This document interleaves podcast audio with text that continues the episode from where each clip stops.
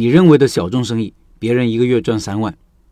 我的新书《如何开一家小而美的店》，第一个小节说的是项目选择的内容，里面第三点说的是大众生意未必挣钱，小众生意未必不挣钱。选项目，大众小众都可以选择，都可以考虑。我们要考虑的是怎么做的问题。如果你擅长于怎么做，你会发现很多生意都可以做。今天就分享我们社群里一位做小众生意的老板的开店经历。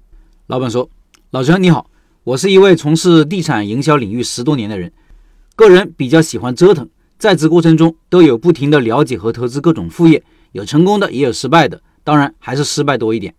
我是从一个社群里了解到开店笔记的，经过了一段时间的阅读，我非常喜欢和敬佩老陈你利他的性格和思维。”还有就是开一家小而美的店的理论，也是我下一步准备深耕的方向。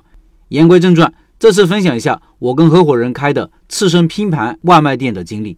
这个店是二零一九年八月份正式开业的，目前经营虽然不是很高盈利，但总体还算顺利。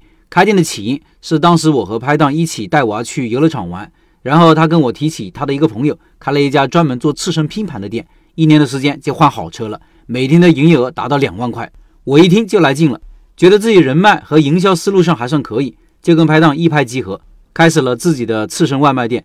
店开始的时候是通过我俩的人脉关系慢慢做起来的。我当时是做了个小程序，然后小程序有分销功能，我们设定二级分销，一级分佣百分之十五，二级分佣百分之五。所以在前期短短的两个月内，就通过个人朋友圈发展了一千多名下级人员。那么问题来了，虽然发展的人员还不少，但很多其实是死粉。他们只是好奇进入到小程序看一下而已，并没有实际消费和推荐给其他人。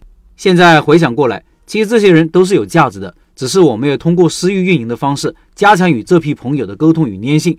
不过有一点也做得算可以，就是持续通过有吸引力的画面和新鲜的食材文案，吸引到了一批的关注。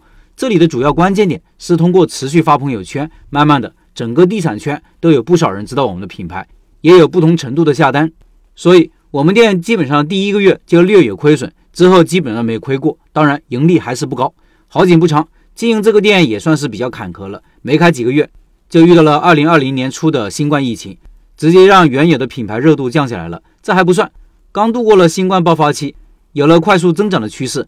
结果好事多磨，二零二零年六月份来了一个三文鱼的案板事件，直接让整个行业都受到重创。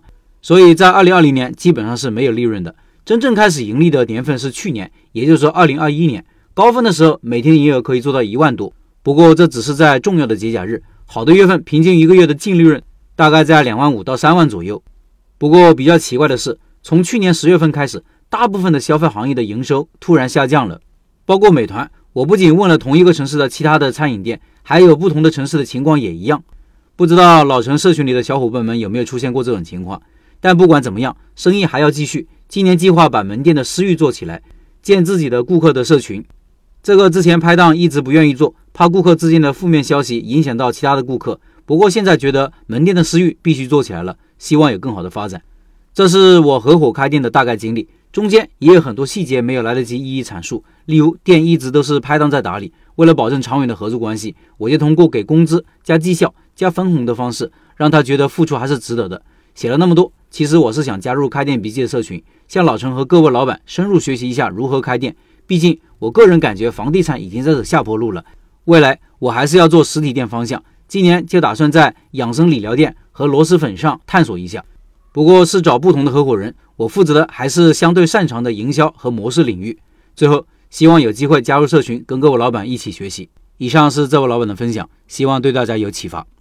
最后，我的新书《如何开一家小而美的店》上市了，可以到我的抖音号里购买。我对接的是机械工业出版社的官方旗舰店，优惠力度大，保证正版。抖音里搜索“开店笔记”就可以找到我了，找到第一个顶字的视频，点开就可以看到购买链接。